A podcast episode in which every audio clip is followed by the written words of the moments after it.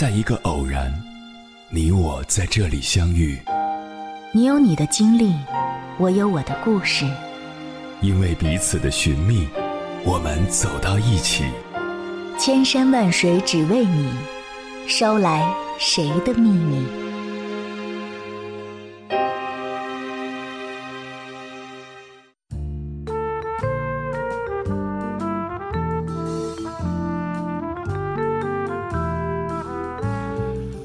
欢迎回来，各位夜行者，这里是正在直播的中国交通广播心灵夜话栏目《千山万水只为你》，深夜不孤单，我是迎波，我要以黑夜为翅膀，带你在电波中自在飞翔。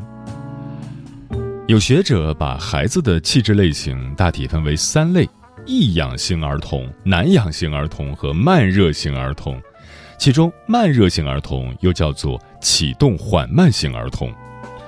有大约百分之十五的孩子是启动缓慢型儿童，表现为对外界环境的刺激反应不活跃，大多数时候很温和，但有时候心态比较消极，对于新环境适应比较慢。比如，当孩子拿到新玩具，他好像并没有特别兴奋的表情，而是看似淡定地观察这个玩具，要过一段时间之后，几分钟到几天不等。才表现出对于这个玩具是喜欢还是不喜欢。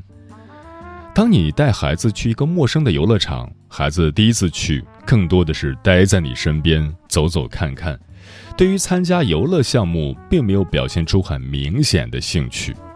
你问孩子想不想试一下旋转木马，孩子表现出在思考，你很久才能得到明确的回应，或者孩子无法给你明确的回应，最后是你。逼着他去试一下旋转木马，但是从游乐场回来之后，过了一段时间，孩子有可能主动表示觉得游乐场是有趣的。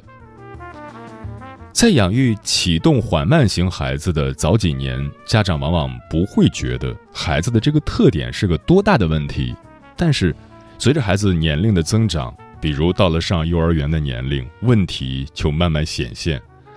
孩子可能会出现适应幼儿园比较慢的情况，在幼儿园的时候，经常是自己一个人孤零零地站着、坐着，不愿意主动融入活动，对于老师的指令和活动安排没有什么反应，看上去他似乎不属于这个集体。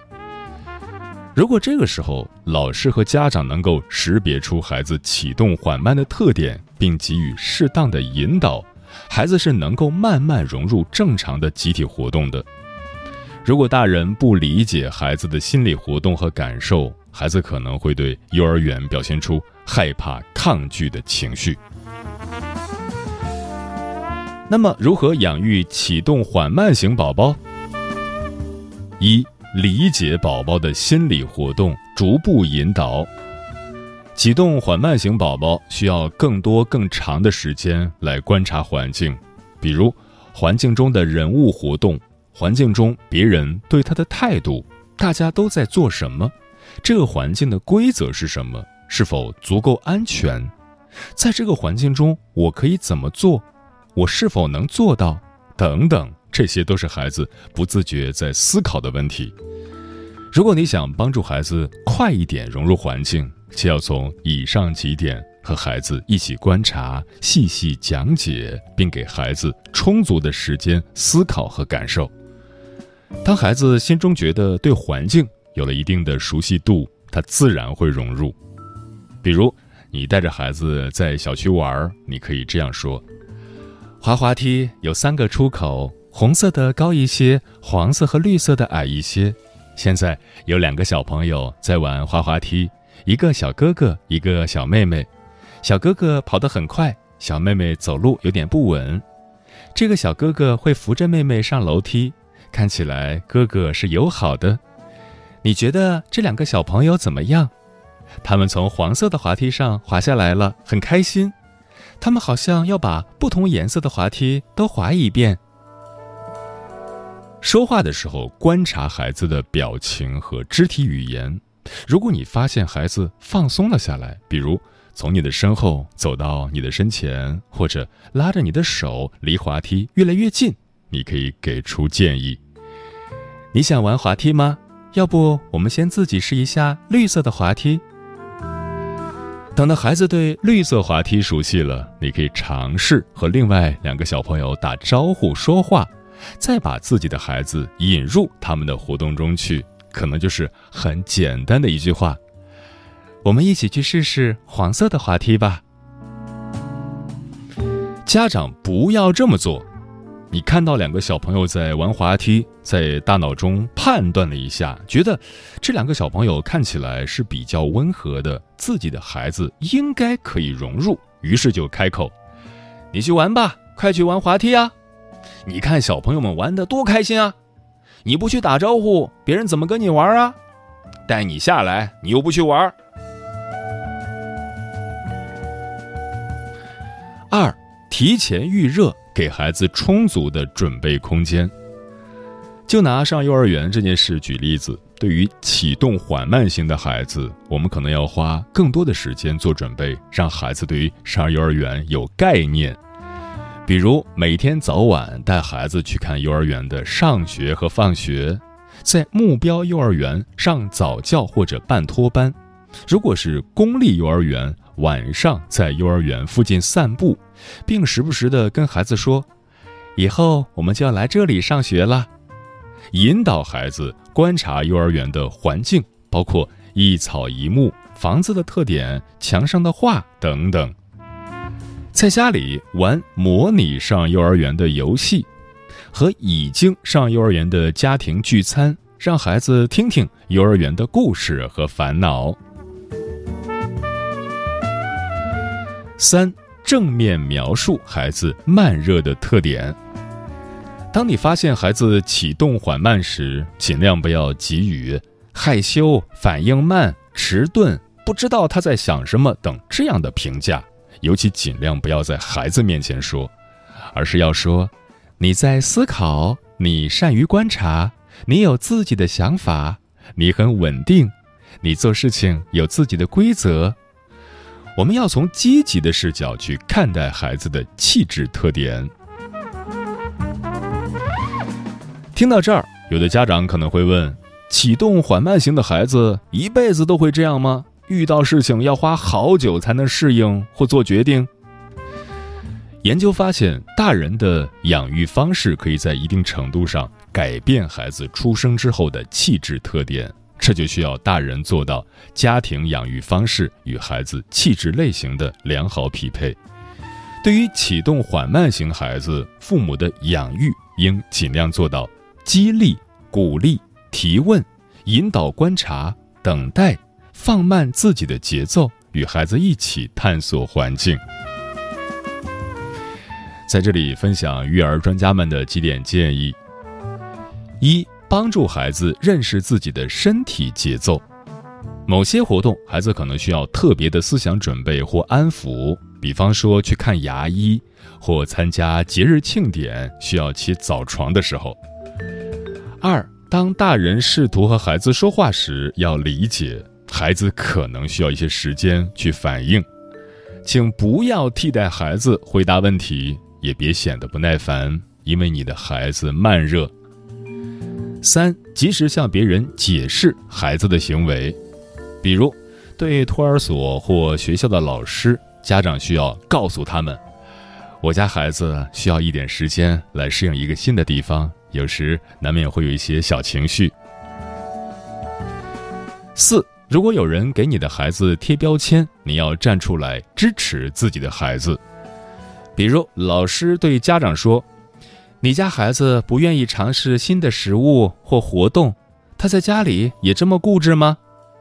家长可以大方的回答：“我不认为我的孩子固执，他只是对新事物有点戒心。”如果有人说你的孩子害羞，你可以反驳说：“我家孩子风险意识比较强，多给他点时间就会适应的。”五。当孩子们的感受比你丰富时，要相信他们，避免打消或打击孩子们的感受，尤其是关于孩子描述自己的不适或痛苦时，一定要倍加在意。六、树立应对技巧，指导孩子们预防和解决问题，让孩子为即将到来的变化或新体验做好准备。慢热的孩子需要更多的时间来处理信息，变化越大，孩子的情绪反应可能就越多。这些家长都需要在心理上和行动上做好铺垫和准备。不管孩子的先天气质类型是什么，大人必须接纳这个现状。父母不能总是赞扬儿童，也不能总是批评他们的缺点。父母要不断学习，有足够的智慧，把一个可能加重儿童问题的环境变成一个可以增强儿童能力的环境。接下来，千山万水只为你，跟朋友们分享的文章名字叫《家有慢热又害羞的孩子，接纳是唯一的出路》，作者西西。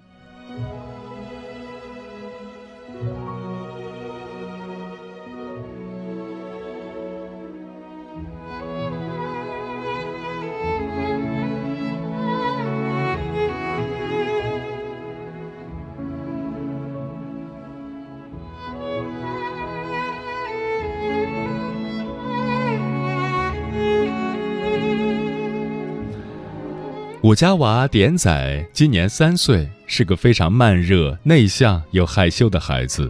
简而言之，就是个社恐。恐到啥程度呢？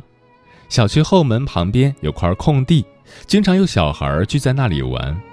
而我的小孩为了避开他们，每次出去都坚决不靠近那个区域。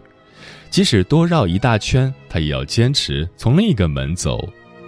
万一不小心狭路相逢了，那简直就是大型灾难现场。有次带他出去骑平衡车，迎面看到了楼上的小姐姐，人家很热情地跟他打招呼，没想到他如临大敌，骑着车撒腿就跑。小姐姐估计也没见过这种操作，愣了一下，还以为他没听到，就在后面边追边喊：“妹妹，你等等我，要不要一起玩啊？”这一追更不得了了，他把车骑得快要飞起来，带着哭腔大喊：“妈妈，妈妈！”妈妈已经尴尬的快用脚趾抠出一栋别墅了，快别喊了。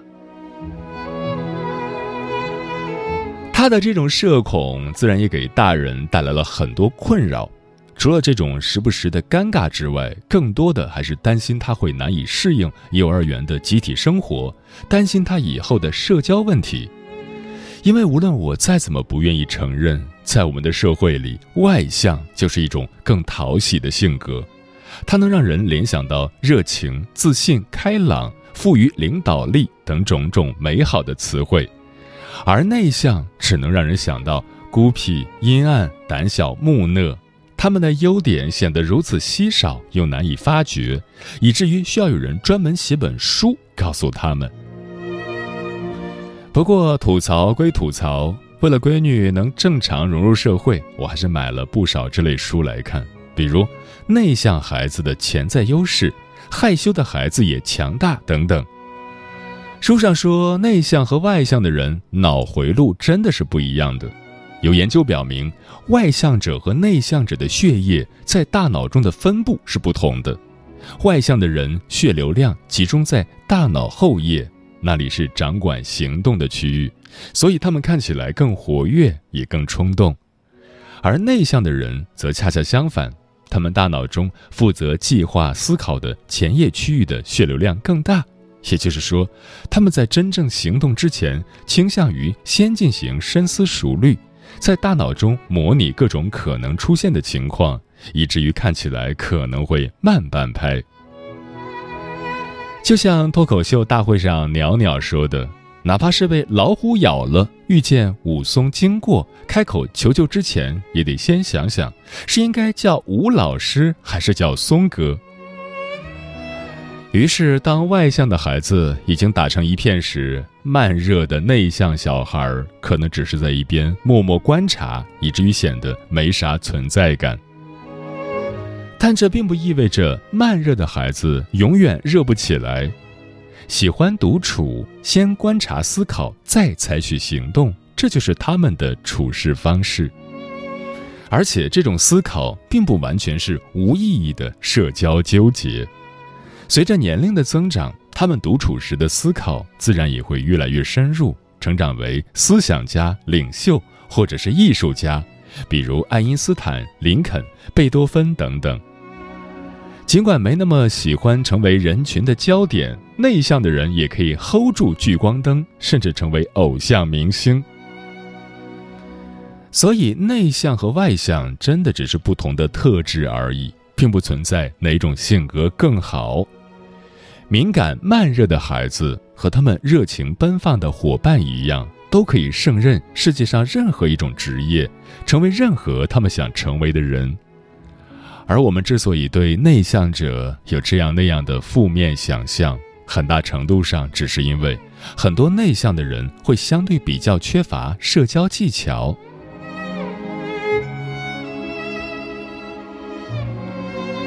然而，社交技能和社交意愿真的是两码事儿，一个是说会不会，另一个是说有没有兴趣。大部分两三岁的孩子看起来都是很害羞的，因为他们缺乏社交技能，打招呼、一起玩这些我们大人看起来非常稀松平常的事情，对他们来说可能已经超纲了。沉默退缩是一种正常反应。没必要就此给他们打上内向慢热的标签，而内向的人更多的是社交意愿比较低，这是一种相对稳定的特质，并且和遗传有一定的相关性。比如女儿的慢热，也许只能赖我自己的基因。社交聚会对我来说都是一种消耗，没事儿的时候我更喜欢一个人待着，能在独处中获得巨大的快乐。很少会因为没人陪而感到无聊，所以面对慢热的女儿，接纳是唯一的出路。他面对陌生环境会紧张，哪怕是去游乐场，人家小孩已经滑了好几圈滑梯了，他还在门口踌躇。没关系，那我就陪他在门口多待一会儿，等他放松下来。他遇见不熟悉的人会有点不知所措。人家和他说话，他就往我身后躲，那就索性一边把他抱起来安抚情绪，一边替他答话。说完再问他是不是这样啊，他就只需要点头和摇头就好了。他经常拒绝小朋友一起玩的邀请，虽然尴尬，但我知道他只是还没有准备好，于是亲自下场陪对方小朋友玩，他也乐于在旁边看着。当然，我也还是会听到一些指责的声音，说他太黏父母、太胆小。但不管他表现的有多让人尴尬，我都会坚定地站在他那边，替他屏蔽掉那些声音。但是，接纳他的慢热，并不意味着放任他一味沉溺在自己的小天地里，因为。他终究要勇敢拥抱这个世界，学会舒服的与人交往，这就需要相应的通过练习提升社交技巧。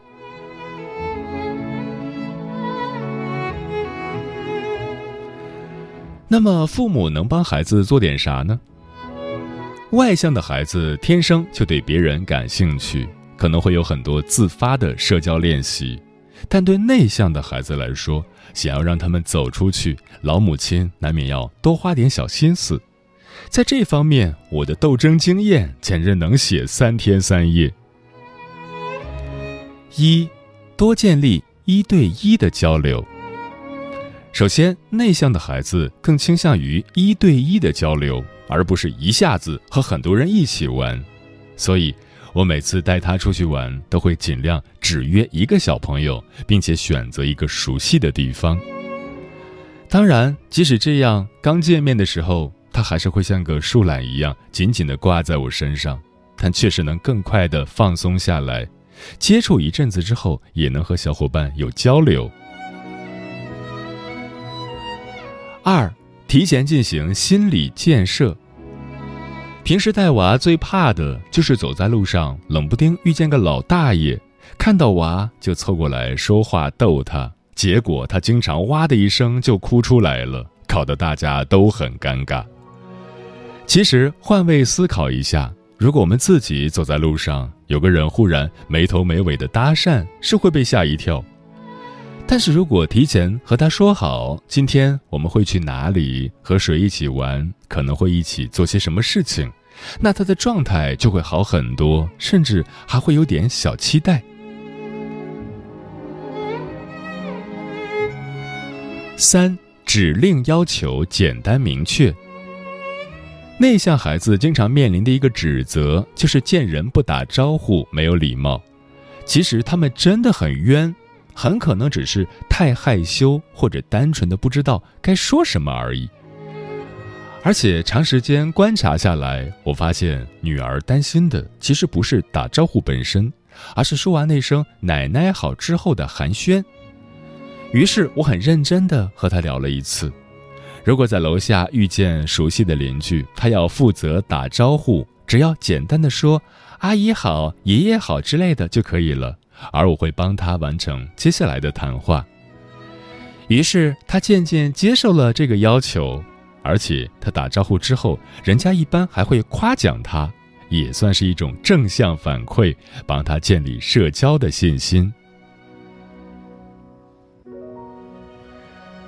四以身作则，坦白说，在生娃之前，我几乎一个邻居都不认识。而现在，为了让孩子愿意打招呼，我会在他说“奶奶好”之前，主动先说“阿姨好”，也会为了带他认识小朋友，意外收获了不少孩子的爱。分开的时候，还会依依不舍地跟我说：“阿姨，我们下次再一起玩。”当我做这些事情的时候，女儿其实都在旁边默默观察。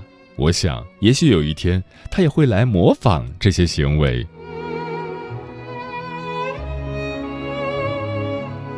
五，把社交和快乐联系起来。社会心理学中有一个情绪的两因素理论，研究认为，假如一对年轻人一起去坐过山车或者看电影，这种心跳的感觉会让他们倾向于认为自己爱上了对方。女儿是个小吃货。于是我每次带女儿出去和其他小朋友一起玩，都会准备一些她喜欢的小零食，不仅能化解初见的尴尬，还能让她把社交和快乐、高兴这些积极的情绪联系在一起，更愿意和别人交往。总之，当内向的孩子在人际交往中积累了足够的信心和技巧，他们是完全可以交到朋友、融入集体的。而且，当他们有了这样的成功经验，社交意愿也会变得更强烈，进入一种正向循环。今年九月，女儿上幼儿园了，看老师发过来的照片，上课的时候，很多小朋友都从座位上站了起来，跟着老师做动作，而她只是安静地坐在那里，默默看着老师。但我知道，这就是他的节奏和融入方式，不必着急。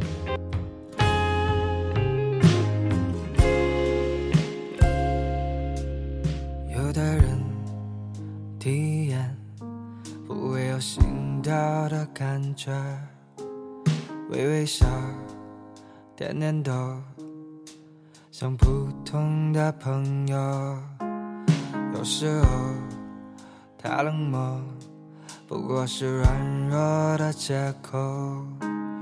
黑暗中闪烁着多少渴望的眼眸。受了伤，淋了雨，碰撞在同一个街头，暗酸唠唠天，不知不觉一个秋。一天的风吹开，希望的褶皱。哼个傻傻笑，幸福就溢出了眼角。当我慢慢的、慢慢的靠近你的手，慢慢的、慢慢的向前走，我才明白，这就是我想要的感受。当你慢慢。的慢慢的用你的双手，触动我生命的沙丘，心才能够不再流浪在这孤单的地球。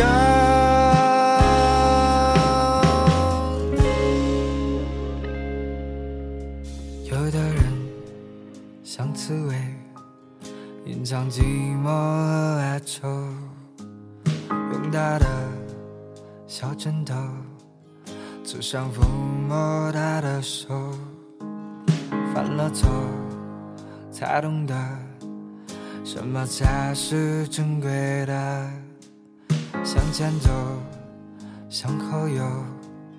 寻找真爱的理由。受了伤，淋了雨，碰撞在同一个街头，寒暄聊聊天，不知不觉一个秋。一天的风吹开希望的雪球，哼哼歌，傻傻笑，幸福就溢出了眼角。当我慢、靠近你的手。慢慢的、慢慢的向前走，我才明白，这就是我想要的感受。当你慢慢的、慢慢的用你的双手触动我生命的沙丘，心才能够不再流浪在这孤单的地球。